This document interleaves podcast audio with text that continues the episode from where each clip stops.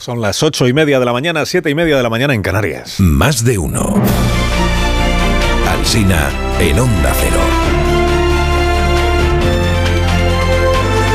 Dirección de sonido, Fran Montes. Producción, María Jesús Moreno, Marisol Parada y Alicia Eras.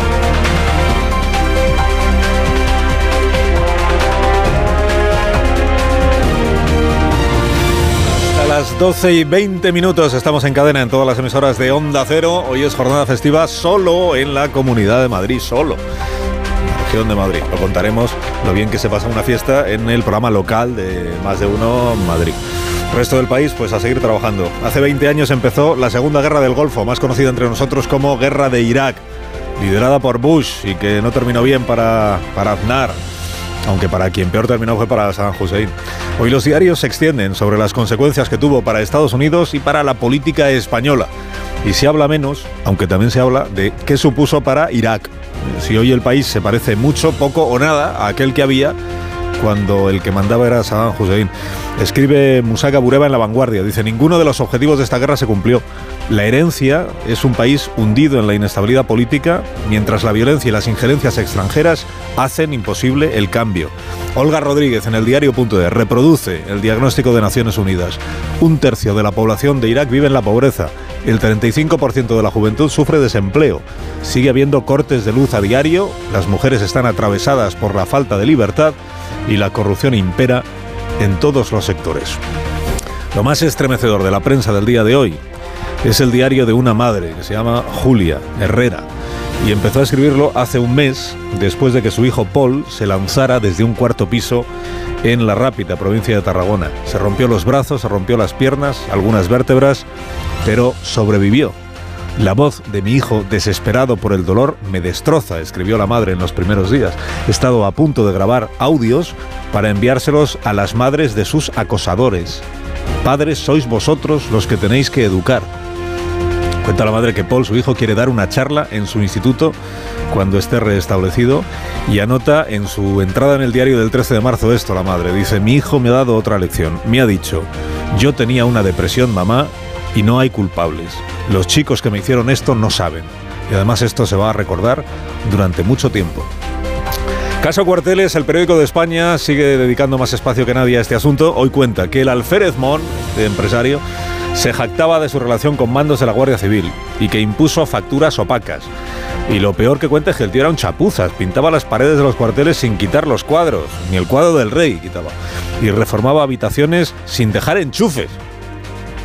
Caso mediador, dice ABC, el gobierno conoce desde 2020 irregularidades en la Fundación FIAP, que la Intervención General denunció esos fallos sin que ninguno de los ministros que forman parte del patronato de esa fundación hicieran nunca nada. Sobre la moción de censura en España, titula hoy el diario El País que Sánchez y Yolanda Díaz se conjuran para censurar el modelo de la derecha y que creen que lo de mañana es una gran oportunidad para explicar su gestión como gobierno, que en realidad otra cosa no, pero el gobierno se pasa el día explicándonos cuál es su gestión y lo bien que lo hace. Le dedica el país una editorial este asunto de la moción de censura, dice, no está claro a qué partido puede beneficiar, pero es incuestionable el daño que causa a la democracia la sobreexposición pública que tiene Vox al activar este dispositivo antisanchista.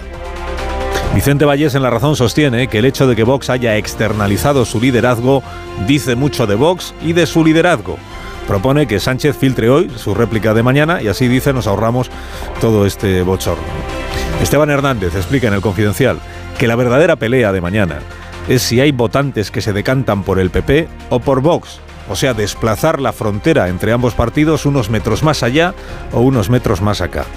Ignacio Camacho en ABC da por hecho que la inmensa mayoría de los votantes del PP jamás elegiría presidente a Ramón Tamames. Y por eso se pregunta por qué el PP no vota en contra de esta moción. Dice, el PP no debería tener ningún problema en decir esto. Desmarcarse con la abstención es dar pábulo a la etiqueta de derechita cobarde. Josu de Miguel escribe en El Mundo que una moción de censura no es una plataforma para que un economista nos dé su visión de España. Para eso, dice, tenemos una red de Ateneos que llega a casi todas las provincias. Percibe que la prensa ha sido generosa con Tamames para no parecer gerontofóbica. De hecho, ayer Yolanda Díaz en su acto de Sevilla hizo una broma sobre la capacidad de innovación del profesor Tamames y al público le costó darse cuenta de que era una pullita que estaba lanzándole al, aspirante. Sobre Yolanda, y por cierto, explica en la vanguardia Ballín que hay una batalla en el espacio. Una batalla en siempre que hablan del espacio se refieren a Podemos y Yolanda Díaz.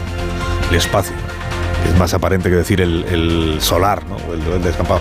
Bueno, dice Ballín que los morados quieren ver a Yolanda Díaz haciendo campaña contra Más Madrid en las municipales. Recuérdese que esta vez a las autonómicas y municipales de Madrid no se presenta Pablo Iglesias para salvar a los madrileños del fascismo. Que yo ya pues quedó en lo que quedó.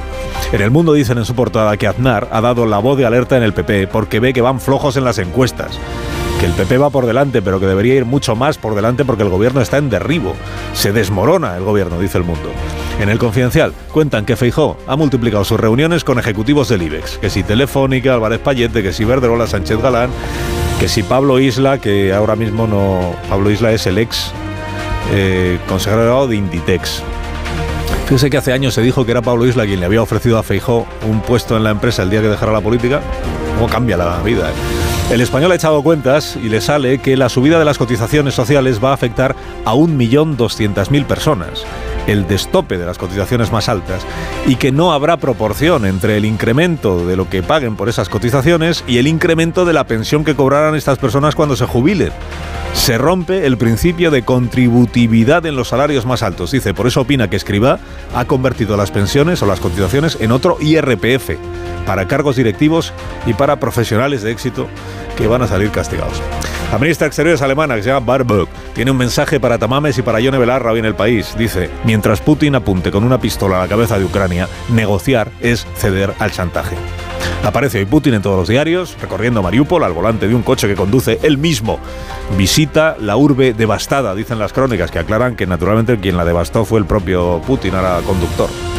Donald Trump ha dicho que lo van a detener mañana por el presunto pago a una actriz para que mantuviera silencio sobre una relación sexual antigua. Trump a esta actriz la llama cara de caballo y acusa a Biden de estar presionando a la fiscalía para que lo impute. Llamado a sus seguidores a que se movilicen mañana. Si la detención llega a producirse, pues veremos, ¿no? Y qué más, que en La Vanguardia publican una tribuna del abogado Van der Ende, que se pregunta ¿por qué ningún juez está investigando el caso Pegasus? ¿Por qué? ¿Por qué? Íñigo Domínguez rescata del olvido hoy en el país al cura Martín Vigil, que fue muy popular en los años 60 por sus novelas juveniles y que fue denunciado por pederastia en los años 50. La Compañía de Jesús, que fue quien recibió aquellas quejas, le obligó a dejar la orden y aquí paz y después gloria. Y hay noticias de la inflación en los periódicos como todos los días. La inflación que castiga lo mismo a novios que quieren casarse que a propietarios de perros y de gatos. En el Heraldo leo que casarse este año es más caro que nunca pero que no disuade a las parejas. Nadie deja de casarse por el precio, dice el periódico. Y en el confidencial cuentan que el golpe al bolsillo de las mascotas es histórico. Bueno, de las mascotas, entiéndame.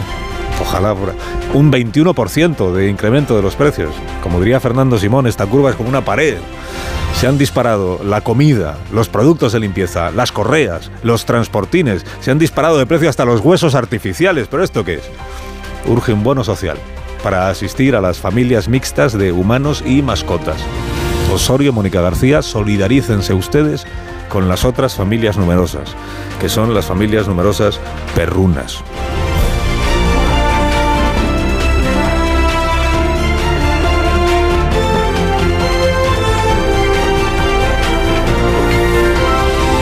Con Carlos Alsina en Onda Cero, somos más de uno.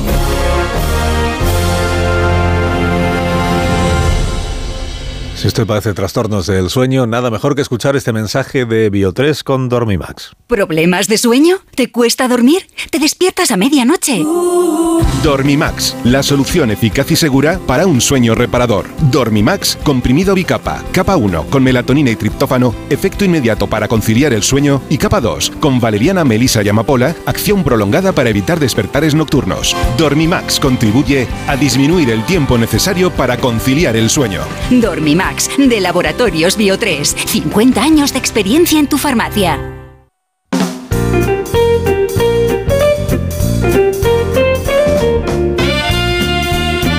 Antes de saludar a los contertulios de este programa en esta mañana del día 20 de marzo. Unos Callahan con Marisol Parada. Buenos días, Marisol. Buenos días, Carlos, para que empiecen bien la semana y también la primavera y caminen con Callahan Adaptation, el zapato más cómodo del mundo. Zapatos diseñados por un equipo de expertos artesanos y especialistas en la manufactura del calzado. Las últimas tendencias, novedades y diseños fabricados con materiales de máxima calidad y equipados con la exclusiva tecnología Adaptation que se adapta al pie.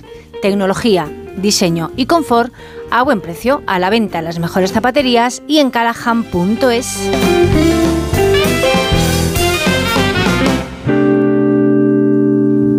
Si usted que me escucha se está preguntando, pero ¿y el gallo La Torre que cada mañana a esta hora? Pues es que hoy es fiesta en la Comunidad de Madrid. Hola Nacho Cardero, buenos Muy días. buenos días. Nacho pues trabaja, aunque sea Encantado de estar aquí, Madrid. sobre todo en festivo. Exactamente, eso es la, esa es la actitud. Buenos días John Muller. Hola, buenos Que días. trabaja, aunque sea fiesta en la Comunidad de Madrid, eso es como debe ser. Hoy se viene muy bien al polígono. Exactamente. Buenos días Marta García Ayer, Buenos días. que también Carlos. está aquí desde primerísima hora. Desde primera hora. Esto de los festivos no, no sabía yo que se podía. Rubén, buenos días. Buenos días. Estoy muy desconcertado Yo, ¿Por qué? claro, no, por no, la no. justificación de, de Gallo. Que es festivo, dice. Festivo, pues Pero de bueno. toda la vida se viene. Ya, Toda la vida. eso pero- decíselo a él, no a mí. Vale, pero que, que, claro, yo creo que está convaleciente de anoche. Eso puede ser. No, no tuve yo esa impresión. No. Más bien adiviné otro tipo de razones. Sí, puramente ociosas. El puente. No, Como es fiesta, digo, ¿por qué fiesta? Si, si fuera, fuera de Madrid no es fiesta en ningún sitio. Es un día perfectamente normal y corriente. Pero bueno, oye, si la autoridad de la cadena se lo ha consentido, Pero es que no es algo ¿quién puntual. soy ¿eh? yo? ¿Quién Es soy de yo? Pontevedra cuando le conviene, ¿Quién ahora soy madrileño, ¿no? Es que lo ha hecho ya unas cuantas veces, ¿eh? no es algo puntual. Sí, empieza a ser como un patrón de Sí, conducta, quizás, Sí, ¿no? sí, claro, uno empieza así y después no sabe cómo acaba. Pues se coge las fiestas de Córdoba también, esto es muy También las de. Córdoba. Sí, sí, se coge todas. Pontevedra, Córdoba. Se toma todas las fiestas locales de España. Menos la de Madrid. Bueno. Ah, sí, la de Madrid también. La de Madrid hoy mismo. La de Madrid hoy mismo. Bueno, eh, estamos bastante desolados, una parte del, del- del equipo de este programa, al caer en la cuenta de que han pasado 20 años desde que empezó la guerra de Irak. 20 años. Perdón, la segunda. En la segunda, sí. la- Sí, sí. Porque de la otra han 30 de la pasado como otra, sí. 30. De la otra, la otra es del 90. Han O sea, la segunda que es la donde hijo Bush intentó terminar lo que papá Bush no hizo. Cada vez han pasado 20 años de más cosas, ¿eh? También, ¿no? Así sucesivamente. Fíjate que yo no recordaba, por ejemplo, que entonces la gala de los Goya del No a la Guerra fue Ajá. anterior a la, a la guerra en sí misma, porque se, han- se recordó en los Goya de este año que hacía 20 de la gala del... No sé si es que han cambiado de fecha Debió los de- Goya, igual. Debió de coincidir. Pero claro, si entonces fue, fue antes de que ya todavía no había empezado la guerra y ya estaba el No a la Guerra. o o Sí, ya estaba el, La no- el foto no a la de guerra las- estaba antes O de sea, que las empezara. manifestaciones eran anteriores al comienzo Claro, de la porque guerra. el- la, la foto de las Foto de las Azores es era, anterior a la claro. guerra. La foto de las Azores, sí, claro, es anterior a la guerra. La foto de las Azores en la que estaban cuatro, no tres. Así es. Aunque estaba Durao Barroso. que Durao Barroso. Fue el olvidado de, de la foto. De hecho, era el anfitrión. Caray, ¿dónde estará Durao Barroso? Durao Barroso. Bueno, pero esto demuestra que tenemos una edad. ¿no? Que tenemos una edad buena. Y 20 años después sois capaces de decir si aquello fue un fue un desastre absoluto, fue un eh, trajo alguna consecuencia mm, positiva para alguien.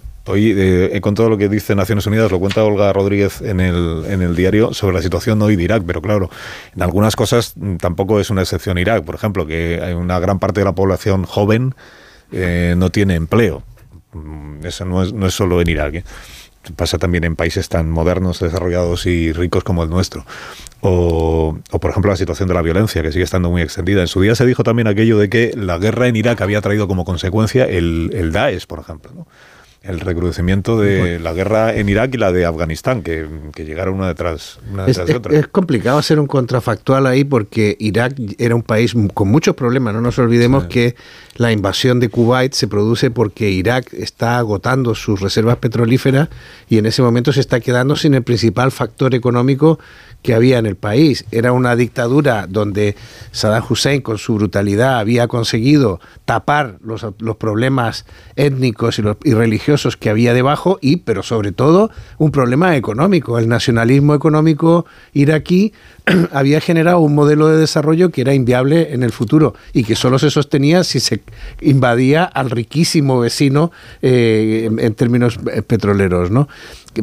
ahora, evidentemente, a mí me parece que la guerra fue un desastre, primero porque permitió un paseo de un país, de la primera potencia del mundo, un país emblemático que uno espera que sea un faro de civilización y de democracia, pues por una serie de ilegalidades inadmisibles. Eh, inventando coartadas y eh, re- preestrenando lo que luego sería la posverdad con aquella historia de las armas eh, de destrucción masiva y bueno, pues eh, al final la verdad es que para mí el resumen de la Segunda Guerra de Irak es eso, la venganza de, de- de un hijo porque, por, por lo que no había terminado de hacer su padre, ¿no? De hecho, yo, yo creo que ni siquiera la perspectiva del tiempo es necesaria para juzgar que la guerra fue un error. Desde luego la perspectiva del tiempo O sea, consolida esa idea. cuando se hizo verdad aquello Sí. de que iba a volver a la edad de piedra, ¿te acuerdas que, Sí, que decían los que- americanos? Que ya entonces las dudas al respecto y las incertidumbres eran tan manifiestas. No había ni motivos para intervenir, ni la excusa que se utilizó resultó después verificada, ¿no? Me refiero a las armas de destrucción masiva. Ya entonces se desmontó una república laica. eh, y lo que hay en lugar de una república laica, y desde luego no estoy defendiendo a Saddam Hussein, es un país desquiciado con un problema de yihadismo y con una islamización que desde luego no forma parte de las características de Irak entonces y que sí forma parte de las características de la sociedad de ahora. Luego Irak está mucho peor 20 años después y eso no quiere decir que hubiera que elogiar el trabajo de Saddam Hussein, pero es- hay diferencias entre las repúblicas laicas y los regímenes yihadistas. ¿no? Y creo que Irak es un ejemplo de catastrófica intervención internacional. Es un minuto que es que tengo al teléfono a alguien que está a punto de subirse a un avión y no quiero yo que lo pierda por mi culpa, que es eh, Juan Ignacio Zoido, que es eurodiputado del Partido Popular, fue ministro del Interior con el eh, gobierno del presidente Rajoy y forma parte de esta delegación del Parlamento Europeo que eh, está en España. Bueno, los, los- creo que son cuatro eurodiputados españoles residen en, en España, los otros vienen a interesarse por el caso Pegasus. A ver qué os acordáis del, bueno, la cantidad de minutos de tertulias como esta que dedicamos en su momento a lo que se fue sabiendo sobre el caso Pegasus, que terminó con la destitución o con el relevo de la directora del Centro Nacional de Inteligencia, nada menos, en nuestro país, de Paz Esteban. Señor Zoido, buenos días. Buenos días, don Carlos. Buenos días. Y a los tertulianos. Bueno, buenos días, ¿cómo está? Que, que leo en todas las crónicas que el PP eh, y el PSOE han hecho todo lo posible por aguar o por diluir la relevancia de esta delegación, que no tienen ustedes mayor interés ni en que se reúnan los eurodiputados, incluido usted, con, con mucha gente relevante, ni en que tengan mucha trascendencia lo que salga de... ¿Usted cómo lo ve? ¿Usted que forma parte de la delegación? Yo la verdad es que no comparto quienes hayan puesto en circulación Mm. esa versión. ¿Por qué le digo esto? Porque esclarecer los hechos de la utilización ilegal de un spyware como el Pegasus eh, fue a propuesta del Partido Popular Europeo cuando se creó esta comisión especial de investigación, sobre todo para con dos nombres propios de países pertenecientes a la Unión Europea, Hungría y Polonia, porque había habido más que más que indicios razonables de que se habían utilizado una este spyware tan invasivo para interferir en las propias campañas electorales, se había espiado a abogados, a la oposición, a periodistas, a jueces, etcétera, y por tanto eh, la, principal misión que teníamos era la, en la Constitución ver cómo se había eh, empleado ese, ese, ese spyware invasivo en esos países. Curiosamente, eh, el mismo día que se está constituyendo es cuando eh, se da una rueda de prensa por parte de secesionistas catalanes que decían que ellos también habían sido investigados, espiados, y es cuando ponen en marcha el Catalan Gay. Fue inmediatamente y, y por eso para ellos no era una novedad el, el que se había espiado con, con, con, por el gobierno de España y esto ya lo habían hecho en el año 2020 y lo que querían era volver en unos momentos en los que el, secesionismo estaba en sus horas más bajas, volver a recuperar la actualidad. Y ya empezaron a partir de ahí con el Catalan Gay, cuyo registro estaba hecho desde cuatro meses antes, y, ya empezaron a, querer movernos. Y, y por eso, eso es lo que ha motivado, no solo eso, sino que también a raíz de, de esta declaración de los secesionistas catalanes, pues que el propio gobierno español, concretamente se reconoció que al presidente Sánchez se le había espiado, no se nos informó a la sociedad española de nada más, ni a partidos, ni en comisión de secretos, ni nada, y también que habían sido espiados varios ministros del gobierno, Interior, Defensa, eh, el propio ministro de, de Agricultura y, y, por tanto nosotros hemos pedido que esto se aclarara y que hoy era una buena oportunidad esta misión de, de investigación para que esos hechos pudieran quedar aclarados. Eso es lo que nos trae a nosotros. Nosotros no hemos impedido, sino al contrario, queremos esclarecer los hechos y nos parece que el gobierno todavía está a tiempo de poder dar unas explicaciones suficientes a la comisión de investigación porque eh, estamos convencidos, por lo menos en, el, los, los europarlamentarios del Partido Popular, que España es una democracia seria y que es una democracia fuerte, a pesar de algunos intentos que se han pretendido hacer últimamente de cambio de algunas leyes que afectaban directamente al Poder Judicial y, por tanto, a esa independencia que tienen que tener los jueces a la hora de resolver los asuntos, pero que han sido corregidos también por la propia Comisión. En definitiva, una misión que tiene que venir para esclarecer los hechos, dado en primer lugar las dudas más que razonables que hay sobre el informe del Catalan Gay, cuyo informe han venido, cuyo, cuya crítica, ese informe ha venido avalada, avalada por catedráticos de varias universidades eh, españolas y extranjeras, catedráticos de computación, y por otro lado que el gobierno explicara esos espionajes que había sido objeto, porque por cierto es curioso, ha sido el único presidente de gobierno o primer ministro que ha reconocido que ha sido espiado. Por tanto, yo creo que de, debería darse una explicación por el bien de España, por la salud de nuestras instituciones y sobre todo por recuperar ese prestigio que tiene que tener nuestra nación. Nosotros no queremos en modo alguno dañar la imagen de España, sino al contrario, que salga fortalecida. Pero si el, si el gobierno eh, actual, con, a través del Centro Nacional de Inteligencia, hubiera utilizado Pegasus para eh, conocer eh, qué contenía el teléfono móvil de Per Aragonés, por ejemplo, con el que ustedes sí se van a reunir, con el presidente de la Generalitat, si el gobierno hubiera hecho eso, ¿a usted le habría parecido bien o mal?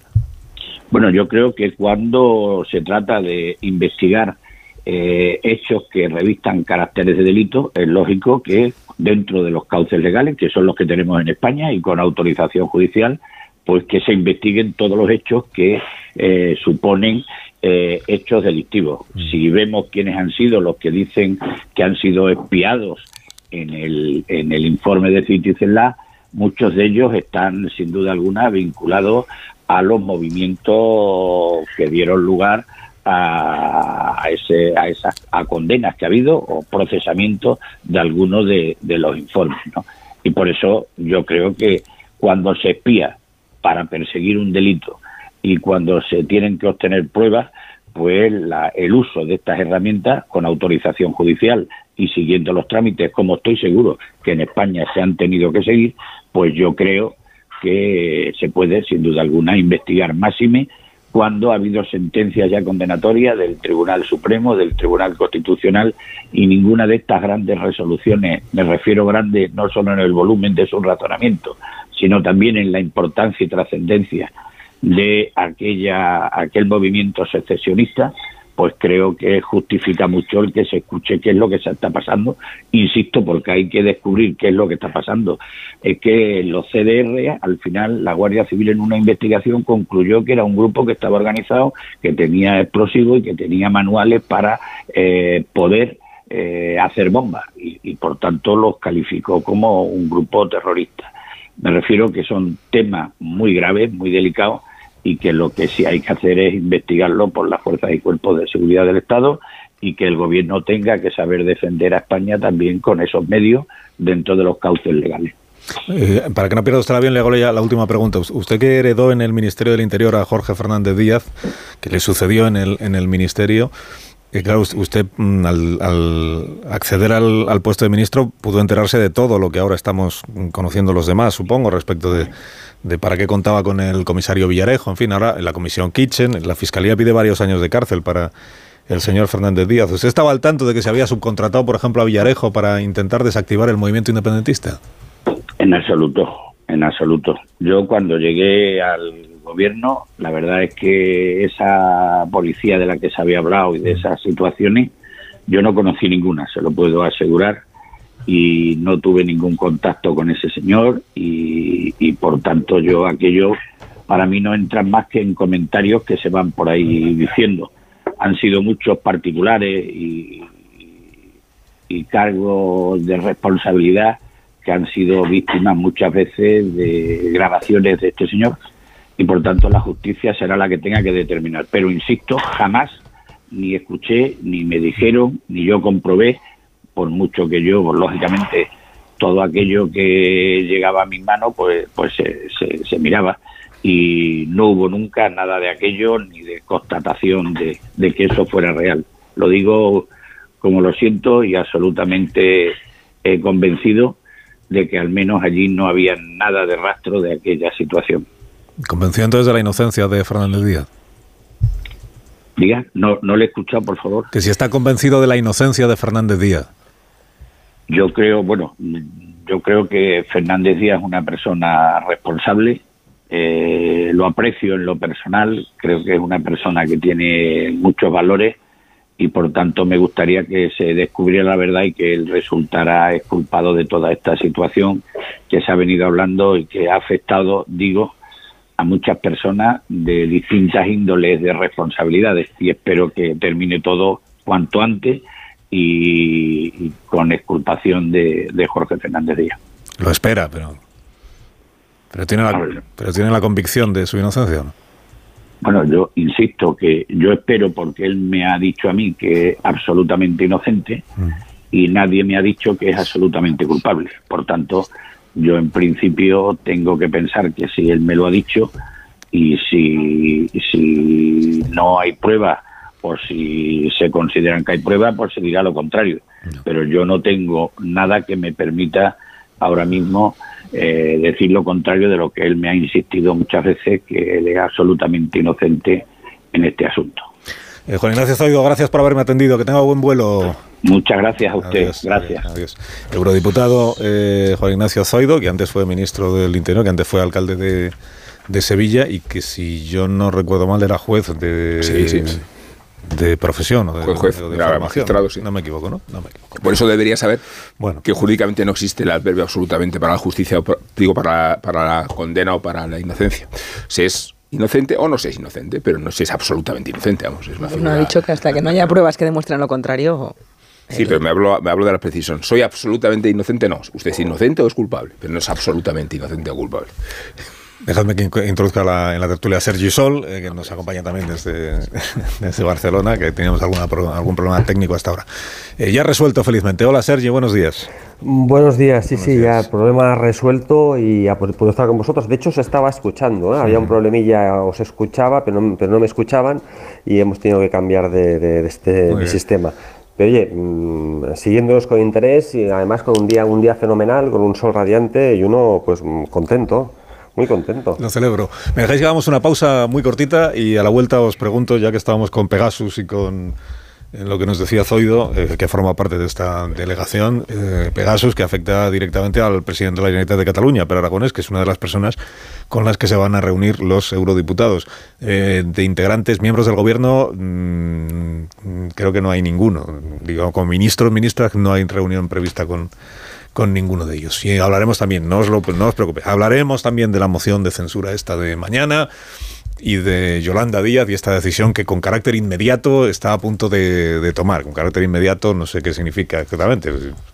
Si, si lo dijo ayer y es inmediato, pues tendría que anunciar ya un día de estos. Ahora mismo seguimos. Más de uno en Onda Cero. Carlos Alsina. De uno en Onda Cero.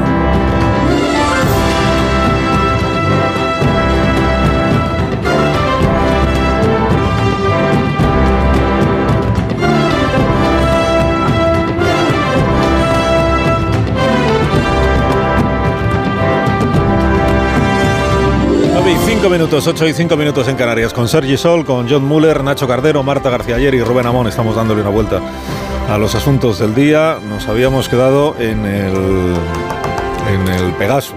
Que es verdad que han pasado los meses, han ido pasando los meses, ¿verdad? Aquello el gobierno lo despachó con la destitución presentada como una dimisión de Paz Esteban, la directora del Centro Nacional de Inteligencia, y, y poco más se supo. Poco más se supo respecto de si el presidente Sánchez estaba al tanto de que se espiaba a Per Aragonés mientras negociaba con él la investidura en el año 19. Poco más se supo de qué pasó con el espionaje al propio teléfono del presidente del gobierno. Que de que se sospechaba que era Marruecos, pero el gobierno nunca llegó a señalar directamente al rey Mohamed. Si eso tenía algo que ver con el cambio de posición de Sánchez respecto del Sáhara Occidental. Pues todo eso ha quedado ahí en el la, nebulosa, en la incógnita. Es verdad que tampoco la opinión pública parece que esté reclamando grandes explicaciones a estas Pues, alturas sobre eh, el caso Pegasus. Ese es el problema, Carlos, que al final los hitos informativos se van superponiendo unos a Mm. los otros y, y nos olvidamos de algo que para mí sí que fue muy relevante, ocupó muchos titulares y al final se, se, se- se resolvió con la destitución de, de la directora general del, del CNI, Paz Esteban, ¿no?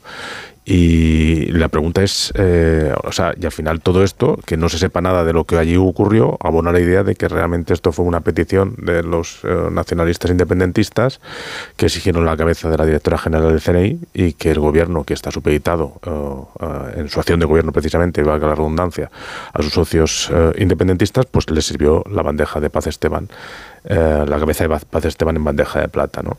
Y, y después de todo ese tiempo nos hemos olvidado muy rápidamente en algo que es muy grave y es que aquí hubo determinados eh, miembros del, del gobierno y también miembros del- de la Generalitat eh, que fueron espiados con un sistema operativo israelí, que el, el- el juicio, o sea, digamos, eh, la instrucción, la investigación del caso, pues no ha llegado a ninguna conclusión. Eh, se mandó, yo recuerdo, una, incluso una comisión, el juez, una comisión rogatoria a Israel, de la cual estará durmiendo el Señor de los Justos, entiendo, y sobre todo que el gobierno, que puso el grito en el cielo, que, se, que no le llevaba la camisa al cuello y tal, pues también se ha olvidado. Es decir, se ha olvidado de dar una explicación de cómo pudo llegar eh, eh, Pegasus a determinados eh, dispositivos móviles y lo que se llevaron en esos dispositivos móviles. Es que a día de hoy no sabemos nada. Y la gravedad del asunto, y que es que fue antes de ayer, es que tampoco ha pasado tanto tiempo, pues yo creo que no es menor. Sergi. A mí en general me da, me, da pavor que se nos pueda escuchar con tanta facilidad, ¿no? La tecnología avanza, avanza a, pas- a pasos agigantados. Creo que debería ser una, una preocupación compartida por todos, ¿no? Que mm, en intentar por lo menos que, que- ese abuso de la tecnología eh, pudiera acotarse. Porque, porque lo que se puede hacer con ella a mí me parece por lo menos eh, terrible, ¿no? Terrible porque representa la, a la invasión de la, de intimidad de cada uno de nosotros. Por tanto, me parece el tema, el, el tema mm, importante, significativo, pero significativo para esta democracia y para cualquier democracia. Oíamos al señor Zoido y bueno, mm, fíjate que, mm, que ya lo has, lo has dicho ya luego, pero cuando le has preguntado, has intentado que te dijera que si el señor Fernández Díaz estaba limpio de pol- polvo y paja, pues no se ha atrevido, ¿no? Ha dicho, ha expresado lo que le gustaría, que es una cosa diferente, ¿no? Ha dicho, pues me gustaría que el señor, que el señor Fernández Díaz pues estuviera, estuviera limpio eh, y ahí se ha quedado la cosa, ¿no? Am, porque además mm, el señor Fernández Díaz y a los hechos, a las conversaciones, a las muchísimas conversaciones que hemos escuchado de él y también de, de- de algún otro ministro en sus tiempos, como la señora Cospedal, compañera de gabinete del señor Zoido, pues no son como demasiado halagüeñas, ¿no? Sus actitudes o las cosas que comentaban en, en- en privado. Y si nos dirá, bueno, es que alguna conversación estaba, igual estaba una conversación ahí ha sido manipulada. Bueno, a mí me da, me da algo, de, algo de risa, pero, pero es evidente que algunas cosas no se hicieron bien. En particular, el señor Zoido no las hizo, no las hizo eh, bien, seguro que no. Porque además, cuando habla, tiene esa actitud mariquea cuando habla de Fernández Díaz. Vamos, es un tipo eh, maravilloso y cuando habla del, del secesionista, del separatista, que es el presidente de Cataluña, pues todo es todo lo contrario, sospechoso de cualquier cosa, ¿no? Cuando, vamos, no consta en sitio alguno, además que Pere Aragonés presentó en su día una querella mm, por este asunto, una querella que acabó, creo recordar, en la Audiencia Nacional contra, contra que entonces era directora del CNI. Mm, No sé cómo, será- cómo, será- cómo, cómo habrá acabado ese asunto, si sigue en curso, imagino que sí, pero ahí estamos, ¿no? Pero creo que es una obligación de todos esclarecer lo que ha ocurrido mm, con las escuchas al presidente Aragonés, entre otros, y también, por, por supuesto, con las escuchas, que parece que son de otro cariz, al presidente del Gobierno de España. Hoy hay una entrevista en el Independiente a Francisco Martínez, que fue el número dos del ministro Fernández Díaz. Eh, lo que él explica, el título de la entrevista es Desde 2013, Interior consideró el independentismo como una amenaza contra el orden constitucional. Lo que él explica es que al haber considerado el independentismo como una amenaza para la seguridad del Estado, estaba justificada eh, la investigación a los dirigentes del movimiento independentista. lo que trata de, decir el ex secretario de Estado es que eh, no consideremos eso como una eh, como un espionaje político o como una acción política contra adversarios políticos, sino como una investigación sobre amenazas contra la seguridad del Estado. Eh, y él ahí confirma que naturalmente la policía estuvo investigando el entorno independentista, pero desliga eso de las posibles acciones que hubiera realizado Villarejo o la Policía Judicial en su momento, eh, que, son estas que son objeto de, investigación ahora y que Villarejo tenía anotado en su, en su cuaderno y todo aquello. O sea, dice una cosa va por un lado, otra cosa va por el otro, pero que el Ministerio del Interior eh, investigue a dirigentes independentistas, entiende él que forma parte de la Estrategia Nacional de Seguridad. Con el mandato de un juez todo eso con el mandato de un juez. Exacto. Aquí estamos hasta cuándo se ha trasgredido el Estado de Derecho. Y por supuesto que un Estado tiene derecho a defenderse de sus amenazas, pero precisamente porque es un Estado de Derecho no puede romper el escrúpulo de un Estado de Derecho ni saltarse los cauces eh, del aseo democrático y de la transparencia. Y ese es donde adquiere toda relevancia y todo vuelo la operación Kitchen, que es una operación para judicial y para policial. Y no solo con el objetivo mayor de sabotear el independentismo, sino de utilizar métodos ilegales e ilegítimos para investigar ciertos partidos y para utilizar a la policía como un valor de parte en intereses estrictamente relacionados con el Partido Popular. Eh, porque ahí, cuando hablamos de la Kitchen, hablamos de cómo se utilizó a la policía y a equipos parapoliciales para investigar al tesorero Bárcenas y para obtener información privilegiada que pudiera comprometer o no la situación de Mariano Rajoy. En los 15 años que se le piden a Fernández Díaz obedecen a esta trama y a Francisco Martínez obedecen a esta trama, no a la honestidad con que un Estado emprende todo su derecho a defenderse de sus amenazas y de sus enemigos. Bueno, pero luego está la otra derivada del caso Pegasus, que es la de que el, el teléfono del presidente del gobierno y de la ministra de Defensa fue espiado y, y, no sabemos todavía, no se ha investigado o no se ha comunicado, aunque se prometió mucha transparencia, acordaos, ¿Qué, qué, contenidos eran esos? ¿Qué archivos trascendieron y si ponían en riesgo la seguridad nacional? Si es eso, el hecho de que fuera una potencia internacional o algún vecino el que estuviera espiando al gobierno de España, lo que ha frenado la investigación, porque Margarita Robles cuando compareció en el Congreso fue muy contundente con respecto al, a la CUP, a las preguntas de la CUP, diciendo que tiene que hacer un Estado de Derecho cuando se declara la independencia. Pero con respecto a las derivadas no de la política eh, interna, eh, sino de la seguridad nacional, eh, tampoco se han dado ninguna explicaciones.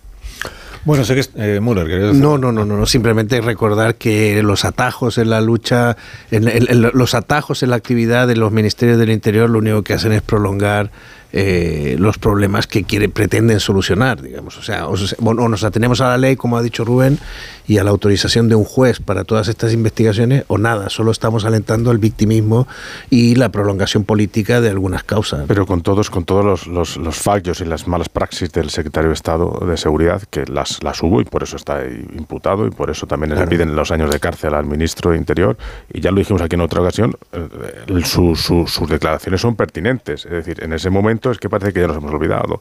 El tema catalán había determinados individuos eh, que querían subvertir el orden constitucional, ¿vale? Y eso necesitaba de cierta, por lo menos, vigilancia después dentro de la legalidad, etcétera, etcétera, pero que era un fin. Después, otra cosa es que los instrumentos que se hayan valido para conseguir dicho fin hayan sido espurios y torticeros, totalmente ilegales, y requieran de, de, pues de una sanción eh, penal pero el, el, el, peligro y el riesgo estaba ahí. De hecho, existe la sospecha de que esto se haya hecho legalmente. O sea, esto repercutió en la decisión, no, ahora no me acuerdo qué instancias judiciales, donde uno de los candidatos fue bloqueado precisamente por Esquerra Republicana ante la sospecha de que era el que era el juez encargado del CNI, hubiera autorizado estas escuchas. No estas precisamente, pero sí otras legales. Sí, el, asunto es que es el mismo equipo del Ministerio del Interior el que encomienda a las mismas personas eh, lo de Cataluña y lo de la Kitchen, por ejemplo. Ese es el problema. Entonces, claro, este entonces usted qué idea tenía de, los hombres del Ministerio del Interior, del director operativo de la policía y del comisario Villarejo. Si al mismo que le encarga eh, una amenaza para la seguridad nacional como es el independentismo, le encarga lo de, meterle un topo a Bárcenas, a ver qué es exactamente lo que tiene sobre la Gürtel, que no consta que fuera una amenaza para la seguridad nacional, lo de la Gürtel. Si acaso era una amenaza para la seguridad del, De Mariano del Rajoy. presidente del gobierno. Exactamente. Sí, pero el debate no, no- no es aquel de siempre, si el fin, el fin justifica los medios, pero cuando, cuando yo digo al señor Zoido tengo esa sensación, aunque él luego le dé una cobertura jurídica. El que yo creo que cuando él está hablando lo que nos está diciendo es el fin justifica los medios y yo en particular en eso no puedo estar, no puedo estar en eso. No puedo estar en eso ni, ni- ni remotamente puedo estar en eso y creo que además ningún demócrata debería estar en eso, por mucho que se nos diga que si este o el otro es potencialmente una amenaza, se es o no se es, y todo el mundo debería tener por lo menos derecho, de- mm, mm, ser igual ante la ley y tener los mismos derechos y prerrogativas. Y no me parece a mí que eso estuviera sucediendo en esos momentos, por lo menos cuando oigo al señor Zoido eh, expresarse y justificarse. Bueno, vamos a la moción de censura de mañana, que sé que estáis deseando ya eh, hacer todos los comentarios sobre la moción de censura por adelantado, para así en los próximos días pues estar, digamos, un poco más liberados de, de tener opinión, teniendo en cuenta que ya se sabe lo que va a decir Tamames, que tampoco cabe mucha sorpresa respecto de lo que va a decir el presidente del gobierno. Eh, respecto de lo que va a decir Abascal ya ni te cuento. O sea que, bueno, igual mañana me llevan todos la contraria, me desmienten y no paramos de contar cosas inesperadas en la moción de censura. Pero vamos, que en principio no parece que eso vaya a suceder. Tengo algunos, eh, algunas declaraciones de este fin de semana que someto también a vuestra consideración. Por ejemplo, el ministro de Guardia, ministro de la Presidencia Bolaños, que estuvo ayer en, un- acto electoral, creo que en Cuenca, y allí es donde, pregun- bueno, preguntado no, porque nadie le preguntó, él mismo, sin, necesidad que nadie le pregunte, hablando de la moción de censura de este fin de semana, de esta, de esta semana, eh, él eh, señalaba a Feijó. Feijó que ya hemos contado que ni siquiera va a estar mañana en el hemiciclo porque no quiere ni ser visto en, el día de la moción de censura. Se preguntaba a Félix Bolaños eh, cómo es posible que el señor Núñez Feijó, en lugar de decir a su grupo que vote en contra de la moción de censura, y ha dicho que se abstenga. ¿Cómo es posible que el señor Feijó se abstenga en una moción de censura que presenta un partido como Vox que quiere ilegalizar partidos políticos que no piensan como ellos? ¿Cómo es posible? Ningún país, en ningún país, ningún partido conservador europeo lo haría. Bueno, no voy ahora a recordar lo que ya le recordé antes al, al ministro, que en Italia está gobernando la extrema derecha en coalición con el partido de la derecha tradicional, o sea que ejemplos hay eh, para todo. Eh, Elías Bendodo, que forma parte de la dirección del Partido Popular, también mitineando este fin de semana, dice que aquí quien se ha pegado un tiro en el pie es Vox y de paso le ha regalado una sesión parlamentaria a Pedro Sánchez. Es contraproducente regalarle una victoria a Pedro Sánchez en el debate de la moción de censura que se va a producir el próximo martes. Y digo bien, miren, las mociones de censura se presentan para ganarlas y para echar al que está, no para reforzarlo y apuntalarlo, que es lo que va a pasar esta semana. Por eso el PP está en contra de esta moción de censura. No, el PP se abstiene, Bendodo, la moción de censura. Si está en contra, eh, votaría en contra, pero no es eso lo que ha fijado la dirección nacional del partido. Está en contra, pero la posición es abstención en la moción de mañana. Eh, luego, si queréis, le damos una vuelta también a lo de Yolanda Díaz, en otro acto político de este fin de semana, hablando de su, de su, de su cosa, de su de su plan político, de su agenda y de cuándo va a hacer los anuncios respecto de... La señora Díaz lo que sí dijo ayer es que entiende que la moción de censura es un hecho muy relevante porque entiende que deteriora la democracia eh, tomarse de esta manera una moción de censura. O sea, que un grupo parlamentario recurra a un candidato que ni siquiera tiene nada que ver, que ni siquiera tiene que ver con el propio grupo parlamentario y que se presenta la moción de censura sin presentar un proyecto de país, un proyecto alternativo, por aquello de que si fuera elegido presidente del gobierno tendría que gobernar España conforme a un programa concreto que no aparece en la propuesta que hace Vox y en el discurso que hace el señor Tamames. Bueno, ¿con qué expectativas entonces iniciáis la, iniciáis la semana de la moción de censura? Müller. Una gran expectativa. ¿En qué sentido? En el sentido de que si no, es que has dicho que ya se sabe lo que va a decir Pedro Sánchez, pero si alguien filtrara el contenido de su intervención, yo creo que ya tendríamos todo hecho, porque entre que conocemos lo que va a decir Tamames y, y nos podemos imaginar lo de Sánchez, y bueno, pues es que resulta He escuchado colegas que han dicho que van a ejercer el derecho de conciencia de no informar de esta moción de censura. Eh, ¿Cómo? Sí, porque consideran, informativa, dices. sí, co- consideran que es eh, que es eh, una manera de tomarle el pelo a las instituciones, ¿no? No sé, yo creo que al final a Vox aquí le va a salir el tiro por la culata y esto no esto va a tener un esto tiene un efecto sobre una parte de su como decía el mundo decía no la derecha de Vox ve eh, qué pensará la izquierda de Vox, ¿no? O sea, em, ah, el ala izquierda de claro, Vox, el ala derecha de Vox le molestaba la candidatura de Tamames. Bueno, yo es que creo que efectivamente hay un sector amplio en Vox que no ve racionalidad en esta acción política y que le cuesta entenderla. Yo la verdad es que no veo que puede salir bien mañana. Es que no, no, no realmente me parece todo. Hombre, podría pasar varias cosas. A mí se me ocurren cosas, ¿eh? Bueno, bueno sí, pero, si tú atiendes a Por ejemplo, que Sánchez dijera, Sánchez dijera, si usted, o Tamames le dijera a Sánchez, si usted dimite ahora mismo, eh, yo retiro la moción de censura, por ejemplo. Mm. Eso sería un gesto. Mira, por, por todas, por, sorpresa, por, todos los indicios que, Sánchez dimitiera, eso sería la sorpresa. Pero es, pero es que es más bien lo que dice Bendodo, ¿no? Es decir, no solamente no, no vamos a echar a Sánchez de la Moncloa eh, el Partido Popular y Vox, sino que lo vamos a reforzar, lo vamos a apuntalar, le vamos a dar un balón de oxígeno, que es a día de hoy lo que tiene todo pinta, ¿no?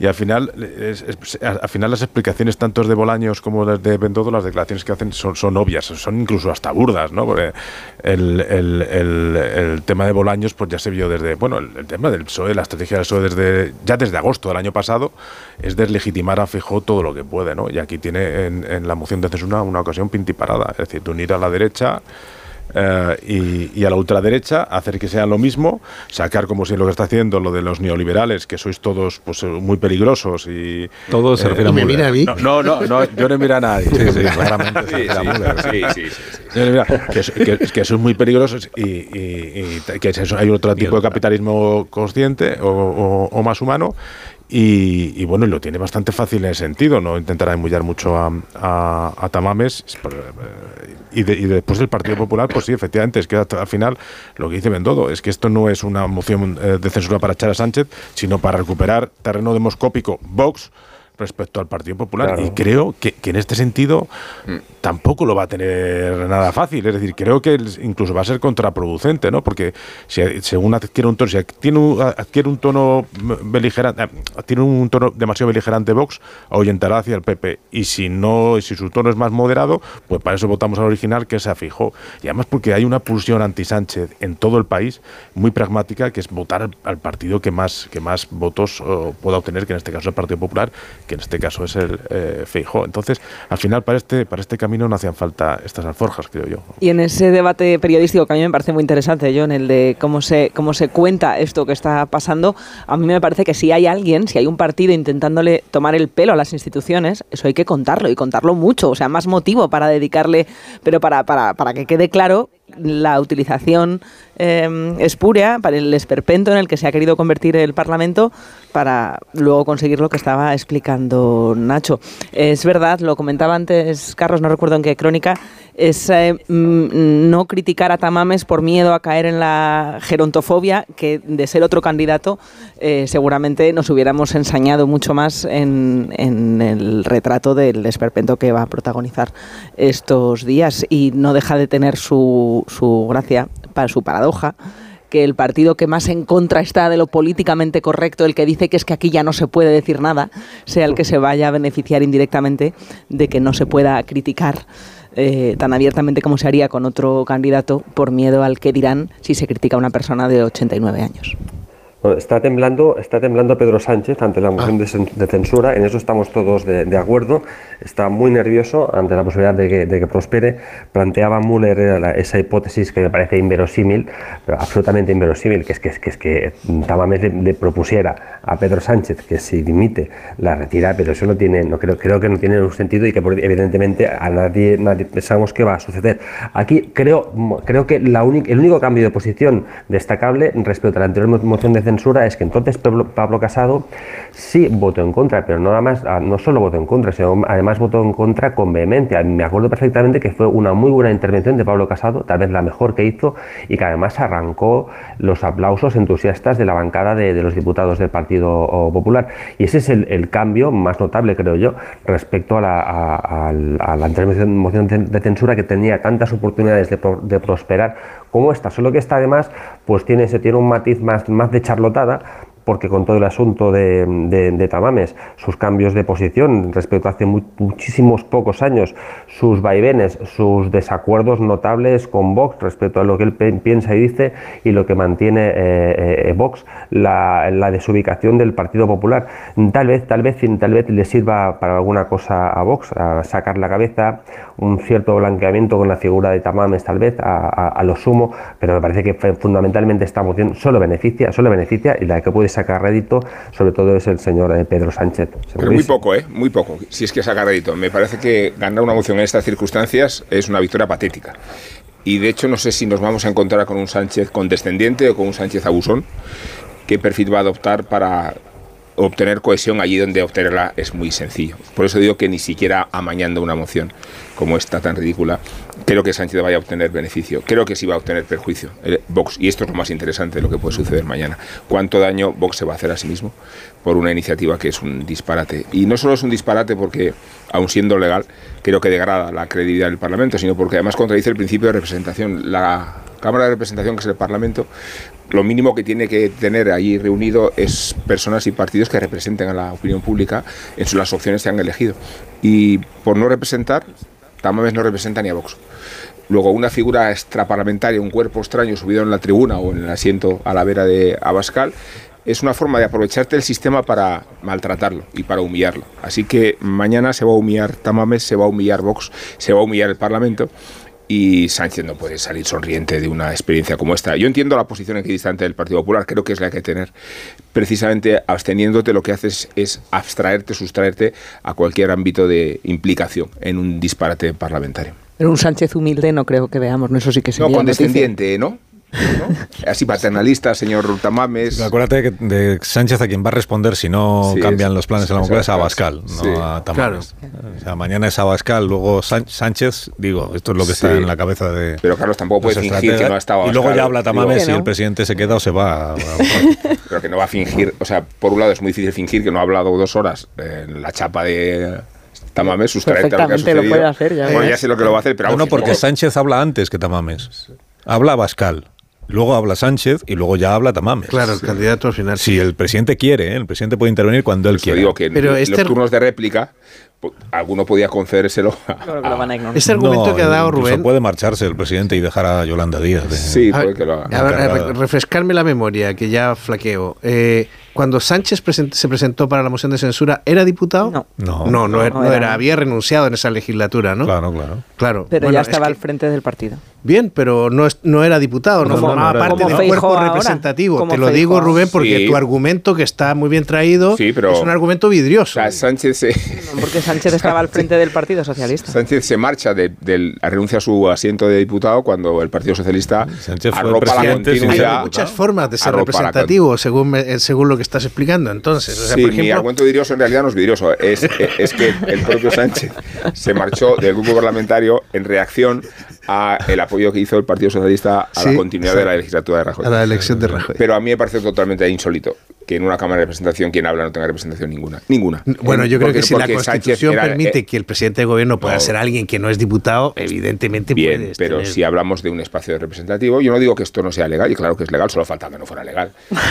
Pero, digo que no que, que Yo hurgo ahí porque, creo que la trampa de, o sea, lo que hace Vox al desacreditar, o sea, al, promover esta moción de censura, que yo creo que acaba debilitando nuestras instituciones, porque es usarla para una cosa que, no es. Es una degradación del Parlamento.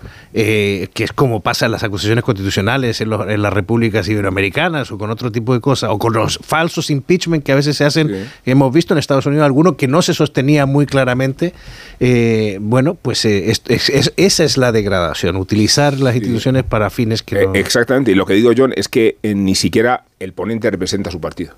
Eso con Sánchez sí, que ocurría. Sánchez seguía representando al Partido Socialista. Bueno. Como figura extraparlamentaria, bueno, al Partido Socialista que luego se impuso. De hecho, la clave de Sánchez y de su victoria posterior es haberse marchado cuando los demás se quedaron. ¿eh? O sea que si Sánchez tuvo una genialidad en estos años, fue interpretar que... Las dos veces que cogió el coche. Las dos veces. ¿Cómo dos? Claro, la, la, ah, la primera también la hizo en coche. Hombre, la primera también fue en coche. Ah, yo pensé que en la primera le había puesto Yolanda Díaz el transporte. Susana, Susana. Eh, ¿Qué he dicho? Susana, Díaz. has dicho Yolanda. Es que de. Díaz a Díaz, claro, es que es lo que decía antes Cardero, los acontecimientos van eh, opacando unos a otros. Entonces la nueva Díaz ha dejado en segundo plano a la anterior, que era Sí, pero también ha dicho Cardero que le encontró Susana algo Díaz. pintiparado. Eh, Que ya que Rafa La Torre es libre, alguien tiene que hablar como es. Claro. Pues hay que utilizar correctamente el No sé si es la crónica de Esteban hoy en el Confidencial, eh, la que dice que, que igual la única sorpresa que ya cabe que nos llevemos mañana es que la estrategia de Vox respecto del PP, porque la moción de censura es contra el PP, no, o sea, contra Feijó, para retratar a Feijó como incapaz de, de dar un paso adelante, que puede que la estrategia sea eh, que todos los argumentos que defienda Vox en la tribuna, tanto Abascal como Tamames, en realidad se correspondan con cosas que ha dicho el PP en los últimos meses, empezando por lo de la autocracia absorbente, que el otro día en la rueda de prensa, cuando le preguntan a Abascal y a Tamames, por eso que dice Tamames en su discurso, lo de la autocracia absorbente, lo primero que dice inmediatamente Abascal es, esa es una frase de Feijó, que pueda ser una intervención la de Vox, citando todo el tiempo a Feijó para afearle al PP, que luego no se sume a la moción de censura, cuando lo que están diciendo es lo mismo que ha dicho el líder del PP en los últimos Y meses. pondría contra la espada de la pared, efectivamente. Haciéndole la pinza argumentos claro. a Fijó. Claro. Ahora me cuesta imaginar que eh, Vox y el señor Abascal tenga un tono mesurado y eh, del Hombre, sería brazo a extraordinario. torcer en cuestiones de estas, no sé, no sé. Si ocurriera eso sería extraordinario. Estaríamos en presencia de una obra de teatro, de una comedia, de un o tragedia quizás, pero Bueno, no sería no. una representación. Ahí sí que sería Bueno. representación en la Cámara de Representación. Pero es que la Cámara de Representación tiene mucho de representación todos los días. Por no, supuesto. No solo cuando va Tamames. Pero nos daríamos cuenta, que es lo bueno. Bueno, una pausa, que son las nueve y media. Una hora, y mena- una hora menos en las Islas Canarias. A la vuelta escuchamos algo de lo que dijo Yolanda Díaz en su acto eh, político en Sevilla respecto de sus planes inmediatos y de su relación con Podemos. Ahora seguimos. Más de uno. En Onda Cero.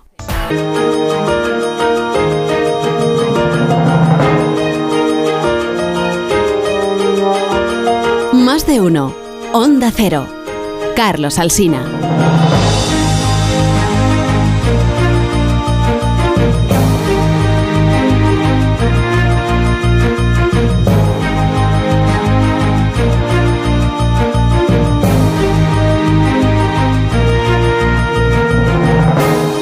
Bueno, fin de semana mitinero, también para Yolanda Díaz, que estamos todos expectantes, viendo a ver, pero ¿cuándo será? ¿Cuándo será el día en el que anuncie la decisión? Sobre todo porque tenemos la duda de cuál es la decisión que va a anunciar.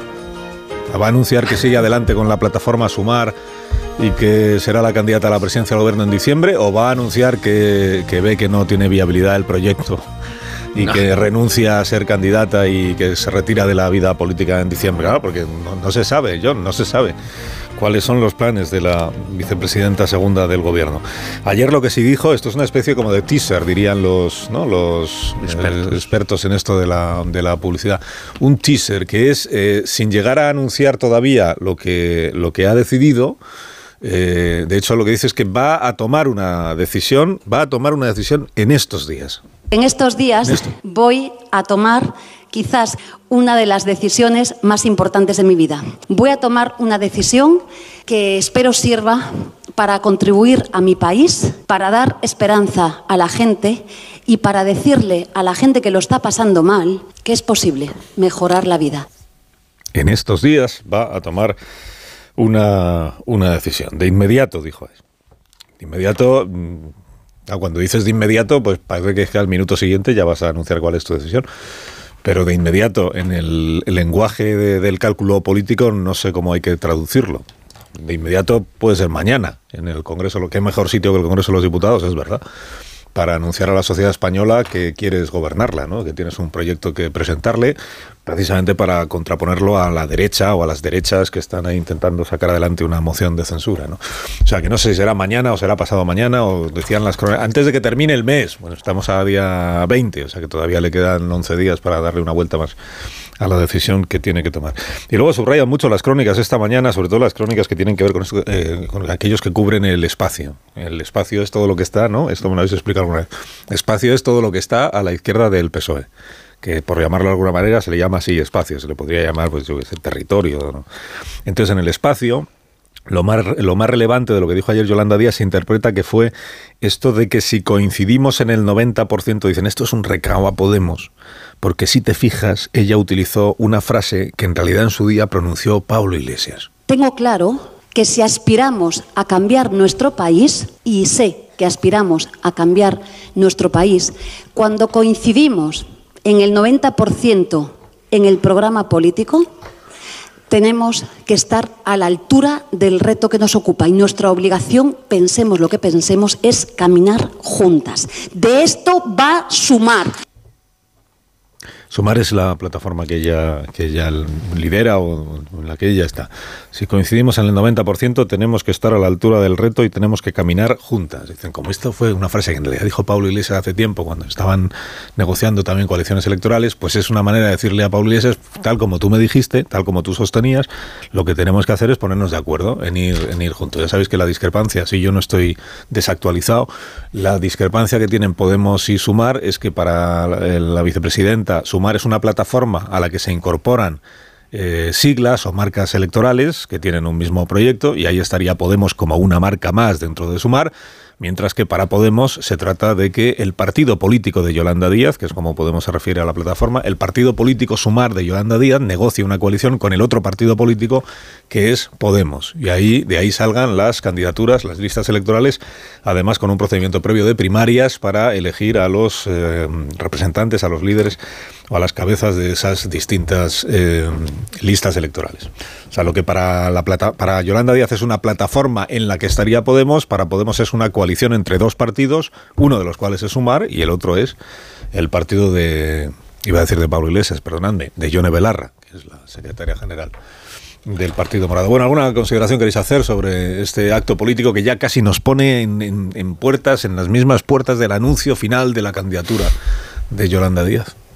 No sé, a mí siempre la idea de sumar me pareció una, una buena idea de Yolanda Díaz porque, bueno, permitía aglutinar el voto de, ese espacio que comentabas, eh, Carlos, en un momento en que Unidas Podemos pues, eh, se estaba cayendo en picado y se había que buscar alternativas. Entonces me pareció una buena idea. Lo que pasa es que después pues, la tensión de ese primer momento pues, se ha ido diluyendo a lo largo del tiempo porque, porque ya no sé cuándo lo anunció cuándo lo dejó de anunciar. Y encima, pues este fin de semana dice que todavía no lo ha decidido. Pues no será porque no ha tenido tiempo para decidirlo, ¿no? Lo cual yo creo que la fuerza del proyecto oh, pues ha ido a menos, sobre todo también teniendo en cuenta pues, pues la división que hay en, Unidas Podemos, las, las discrepancias de, Yolanda Díaz con Irene Montero y Ione Belarra y las dificultades para concurrir a las elecciones de una u otra forma. Entonces, eso tampoco ayuda. Con lo cual, creo que de nacer que creo que nacerá y que incluso puede ser mañana la moción de censura, un momento idóneo para, para eh, lanzar su, su plataforma, eh, creo que pese a las dificultades, lo complicado de todo ello, que llega en un mal momento, o sea, muchos problemas y muchos obstáculos que va a tener, creo que va a tener un gran aliado que va a ser el, el Partido Socialista, porque el Partido Socialista sí necesita a Yolanda Díaz. Entonces, a pesar de todos los problemas, a pesar de todos los obstáculos, eh, el gobierno, en este caso el Partido Socialista, como puede hacer mañana en la moción de censura en el Congreso, dándole eh, un espacio a Yolanda Díaz para que se luzca, para que luzca su marca personal, creo que también le ayudará a lanzar eh, esta plataforma Sumar, porque si igual que lo hemos dicho muchas veces, pues fijó de una u otra forma el Partido Popular necesitará a Vox para gobernar, el Partido Socialista de una u otra forma necesitará a Yolanda Díaz para gobernar, con lo cual no la dejará abandonada en, en un barco a la deriva. Sí, la... parecería, Digo que parecería eh, normal para que, o me parece normal por lo menos a mí, que Pablo Iglesias esté algo molesto ¿no? y que defienda su espacio eh, político. Y insisto con lo del espacio, siguiendo lo que comentabais, ah, entre otras cosas porque es él quien designa a, la candidata, a Yolanda Díaz, y porque además es él quien tiene ciertamente el mérito de haber construido en su momento una formación política que quería conquistar los cielos y que de hecho estuvo a punto a punto, demoscópicamente por lo menos, de tocar el cielo con los dedos, como le ocurrió también a Ciudadanos, ¿no? También estuvieron a punto, ¿no? Cuando en ese momento se, resquebrajó pues, lo, tradicional, que era el bipartidismo, parecía que había que esto de los cuatro partidos se iba a quedar y hemos visto cómo se ha ido diluyendo Ciudadanos ha desaparecido, sustituido de alguna manera por, por Vox, y ahí está pues, eh, Podemos, el espacio que impulsó Podemos en su momento. Y que, es evidente que, que, se ha agotado, que no tenía más recorrido y que además se ha ido desgastando. Pero me parece lógico que Pablo Iglesias no, no esté en un, no, se deje ningún, o, se, moleste cuando entiende que lo están engodeando o, o, que, o cuando están con esa especie de órdago que parece que le lanza, que lanza Yolanda Díaz, que le dice vas a, va a tener que ser un trágala, vas a venir a las mías y, y poco tienes que decir a partir de no, de no molestar en exceso. Creo, por otra parte que, vamos, estoy convencido que, que Yolanda Díaz lo tiene complicado, lo tiene complicado a menos, por ejemplo, que le dé que le significa un impulso, un trampolín en las elecciones municipales, lo cual em, empieza a parecer municipales autonómicas un poco más complicado que hace un tiempo. No está claro que Ada Colau, que es uno de sus apoyos en Barcelona, pueda, pueda volver a revalidar la alcaldía y luego del esperpento de Mónica García del, otro día, que por cierto un conocido dirigente de la izquierda me comentaba que si tuviera un poco de honestidad, Mónica García debiera haber dimitido de manera fulminante, por lo menos para dar ejemplo y para ayudar a sus compañeros de, filas. No creo que al final ese espacio que pretende conformar Yolanda Díaz, que ciertamente es un espacio más cómodo para el Partido Socialista, lo va a tener complicado. Y por mucho que nos digan las encuestas, nos digan que tiene una valoración muy alta por parte de los ciudadanos, eso no se corresponde luego con, con votos. Eso ya le ocurrió en su momento, por ejemplo, a Durán Lleida, que era uno de los políticos más valorados en las encuestas y luego cuando fue por libre pues se pegó un buen bofetón. Fíjate Sergio, a mí es que mm, no me parece ni medio normal que Pablo Iglesias tenga ese poder que todavía tiene y que, y que tenga nada que decir por ser ninguneado. Es que no es nadie ahora mismo mm, orgánicamente. Él salió de la política, o eso dijo, nombró a dedo a Yolanda Díaz como candidata y a Yone Belarra para estar al frente del partido. Dos mujeres a las que es él quien ningunea continuamente. Eh, de hecho, recuerda bastante, eh, Yolanda Díaz parafraseaba a Pablo Iglesias cuando hace cuatro años dio aquel mitin en, creo que era en la plaza del Reina Sofía, mm, cuando se anunció con aquel cartel tan bochornoso el vuelve, con ese el grande. Volvía de una algo tan heroico como una baja de paternidad, acordaos.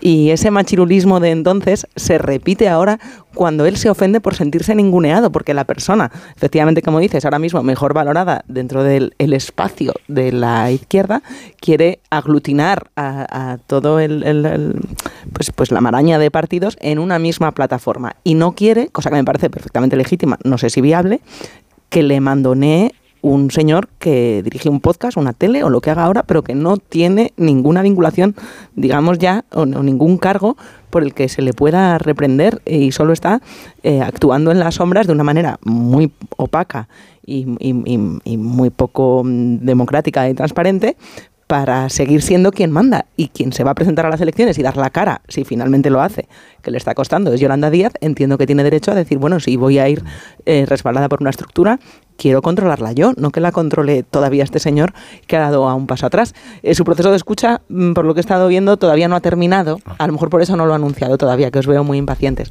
Le falta todavía un territorio por visitar a Yolanda Díaz en estos meses, años. Todavía no ha ido a las Islas Canarias. A lo ¿En qué coyuntura aparecer, no? Porque la coyuntura es fundamental respecto a sus expectativas. Me refiero a que irrumpir sin una estructura orgánica muy focalizada en las elecciones autonómicas y municipales con la izquierda en una situación muy desdibujada, es mucho menos interesante para ella que jugárselo todo en unas generales, ¿no? Y, yo creo que precipitar la decisión de presentarse o de postularse y en qué términos es una de las claves que vamos a verificar en las, últimas, en las próximas semanas, ¿no? ¿Cuándo y cómo, no? Se presenta Yolanda Díaz. Y si lo hace ahora, creo que es totalmente prematuro e, e incongruente, pero hacerlo después igual tiene más sentido. ¿Prematuro? Pero si lleva mareando... No, me refiero no anunciar sino cuándo se postula, si ah. se va a jugar o no ya las autonómicas y municipales desde alguna estructura. Lo suyo es que espere a, no digo anunciarlo, que se postule a las generales, pero que renuncie a la mano de las y municipales porque ahí la marea suya tiene muy poco que decir. La pausa. Dejáis. Una pausa y a la vuelta recibimos a Ignacio Rodríguez Burgos y completamos el análisis de las cuestiones económicas y financieras de este día. Más de uno en Onda Cero. Más de uno en Onda Cero. Con Ignacio Rodríguez Burgos vamos a contar las noticias económicas de este día. Buenos días, Ignacio. Hola, muy buenos días. Podemos decir que hay una moción de censura generalizada entre los inversores hacia el sector financiero porque realmente hoy sigue la tensión en las bolsas del viejo continente, siguen las turbulencias financieras, aunque se van moderando según avanza la sesión, la negociación. La compra de Credit Suisse por Unión de Bancos Suizos por 3.000 millones de euros este fin de semana y la coordinación de los principales bancos centrales para ofrecer un maremoto de liquidez a las entidades financieras, pues todavía no logra devolver del todo la calma a esos mercados. Sigue el dominio de las ventas y de los números rojos. Los inversores por ahora prefieren abandonar el sector financiero. Todas las bolsas europeas ahora mismo están en rojo colorado. El IBEX 35, la bolsa española, baja un 0,90%.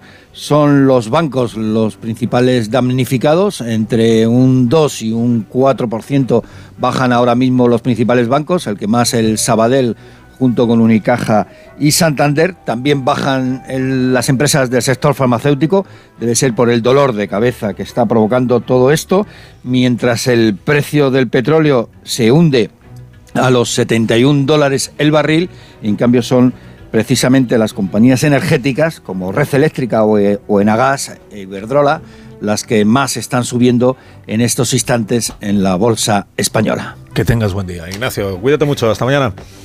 Gracias. Adiós, adiós, adiós. ¿A quién indultas? Pues en la resaca de clásico no hay indulto, Carlos. Lo que es condena, me refiero a la categoría punitiva que se merece Joan Laporta, cuyo discurso victimista del escándalo arbitral aspira a encubrir la adulteración de las antiguas ligas y los delitos que las delimitan, entre la corrupción continuada, la administración desleal y la falsedad documental. Trata Laporta de acomodarse en la gran conspiración política mediática de Madrid, pero no termina de explicar y de explicarnos las razones por las que él mismo decidió incrementar el sueldo de Enríquez Negreira. Y no hace falta recurrir a la astucia ni a la imaginación para concluir que el número dos de los árbitros cumplía eficazmente con la misión encomendada. No ya preparar informes evanescentes sobre la condición físico-técnica de los colegiados, sino influir sobre ellos cada vez que jugaba el Barcelona.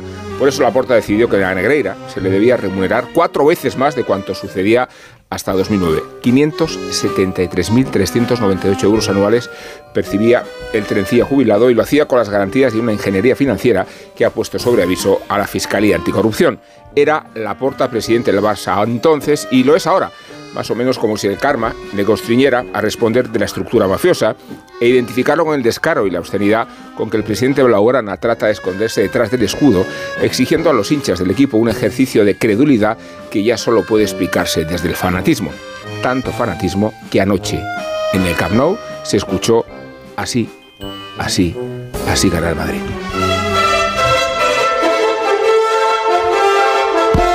Si Marisol Parada lo tiene bien, nos regala unos Callahan y ya podéis abandonar nuestras instalaciones. Y que salgan a pasear en este día tan hermoso con Callahan Adaptation, el zapato más cómodo del mundo. Los zapatos diseñados por un equipo de expertos artesanos y especialistas en la manufactura del calzado. Las últimas tendencias, novedades y diseños fabricados siempre con materiales de máxima calidad y equipados con su exclusiva tecnología Adaptation que se adapta al pie. Tecnología, diseño y confort a buen precio, a la venta en las mejores zapaterías y en callahan.es. Adiós Cardero, que tengas buen día. Buen día. Adiós Sergi Sol, hasta el próximo día. Adiós, buen día. Müller, adiós, Adiós, Marta. Carlos. Feliz Rubén. festivo. Son las 10, las 9 en